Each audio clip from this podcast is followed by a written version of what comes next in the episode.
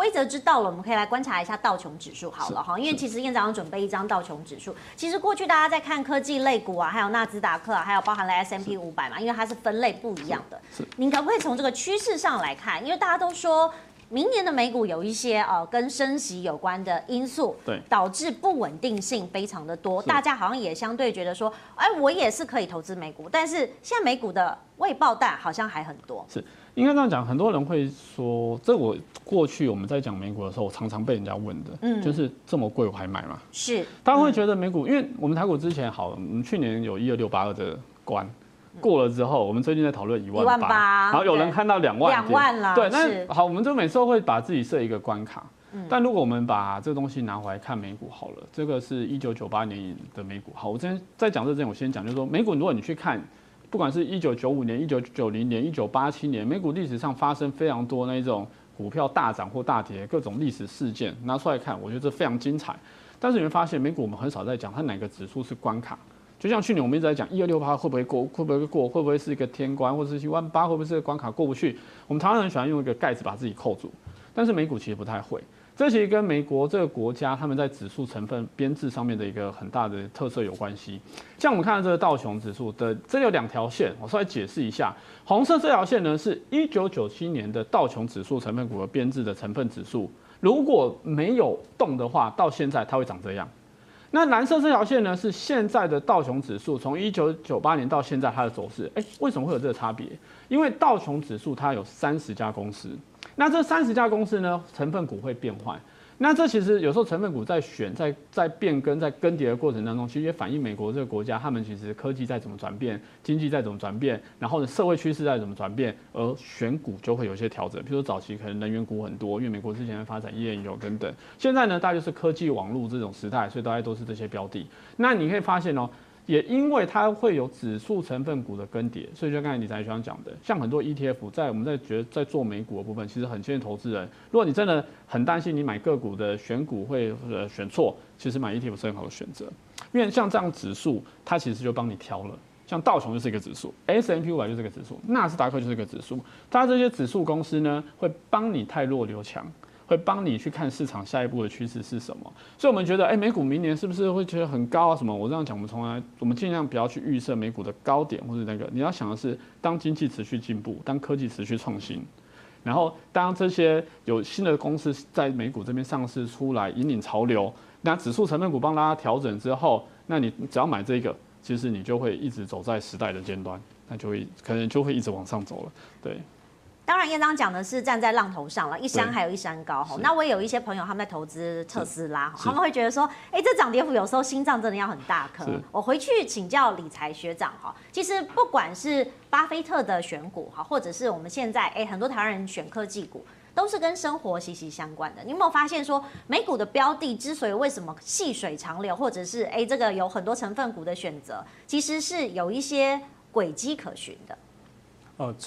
基本上，因为我的投资我还是都是在被动投资 ETF 上面了。对，那不管现在趋势怎么走，因为就像刚院长说的，指数 ETF 它就是会帮我太弱讨强。那现在有些像像我刚刚列的那十家公司，假设他们哪一天坠坠落神坛了，会有其他家的新公司再又就浮起来。对，所以其实我觉得对一般投资人来说，还是选 ETF 会是一个比较好的选择。嗯，但是你的 ETF 也都是所谓跟生活有关的吧？对，因为你刚刚提那十家是大家每天都要上网啊，每天都用科技产品啊，每天都会就是诶有一些呃半导体相关的设备哈。对，因为其实这些 ETF 你如果去看它的成分股啊，前面前面可能五十家都是你蛮熟悉有听过的，因为它就是因为我们大家都在用，所以它的市值就会大，它的生意就好嘛。嗯，对，那所以就是基本上呢，你如果想要投资这些公司，你买这个 ETF，其实跟你的投资的逻辑是不相违背的，它是相符合的，所以这是可以考虑的。嗯，最后呢，一点点时间，我也要提醒观众朋友，因为我相信燕章会遇到很多呃。客户服务哈，我们在买美股的时候，因为最近也有很多，因为台股很热嘛，我的 LINE 跟简讯都会收到很多的这个，不管是投资的名牌啊，或者是哎美股个股啊，哈，他都会说哎赶快加入哈，有什么三十趴的报酬率。我当然知道说，呃，观众朋友你可以有自己的资讯来判断，但是不是有一些是要特别的小心，要提醒大家？是，嗯，因为我们其实。的的确碰到很多了，包含主管机关最近也是提醒我们券商要留意客户的一些属性，譬如说，因为我们知道。除了刚才讲到的美股有没有涨跌幅限制之外，港股有很多没有涨跌幅限制，嗯，所以最近我们就会听到很多像仙股诈骗这样的一个事件呐，所以其实也是提醒投资人，就是说，其实投资还是要投资你熟悉的或是你认识的，像我们刚才讲的美股，我们基本上从一些比较大型的公司来看，或是从指数来看，然后我们讲的一个概念是希望大家用定期定额这样分散，然后不要。就是太积极操作的方式去避免一些风险。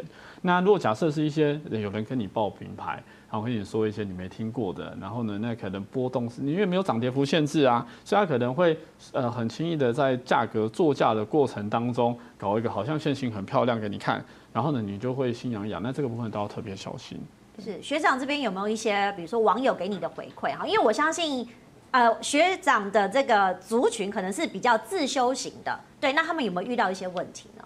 呃，其实我的群组啊，因为我我现在有经营那个 LINE 的社群嘛，那我群组基本上每天都会有人来打那种诈骗的广告。你的群组也会有？他们就是在每个群组都贴，然后就说什么。嗯算三十八，或是什么老师报牌要赶快上车什么的，一大堆。然后我真的有有朋友就是进去潜伏在他们群组里面，然后老师就会说现在赶快买进，然后什么时候什么点位买了吗？买了吗？这样他他就会一步一步给你报，然后里面很多装脚，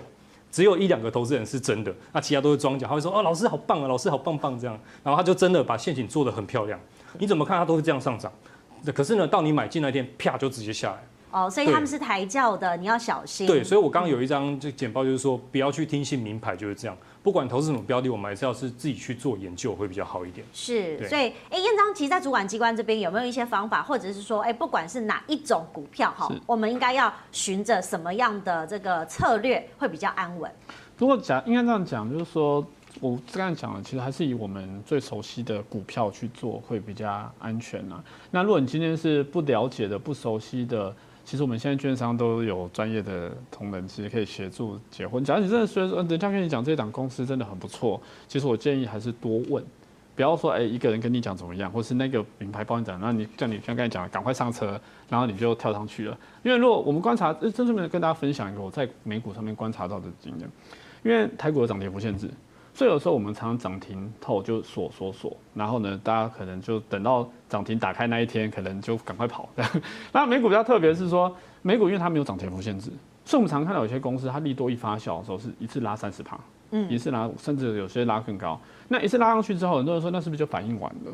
我要讲的是，我们观察到美股是这样的，有些公司当它的趋势利多或是它的所有的叫发酵的时候，它的趋势不会只走一天。他会走第二天、第三天、第四天，甚至整理后再往上。那我现在讲这不是技术分析，而是说我们一定要充分的研究，然后呢了解这家公司。那如果它真的是那么好，那我相信经过你多方的比较、询问、做完功课之后，你再进场，其实永远都不会太迟。永远不要想说我要买最低卖最高。好，然后那个是我在口令的代志啊。网络上现在也流行讲的是一种恐惧心理，哈，其实恐惧心理不会让你多赚钱，它只会让你损失更多的时间、机会跟你的成本。所以相信大家呢，以稳健的脚步来投资。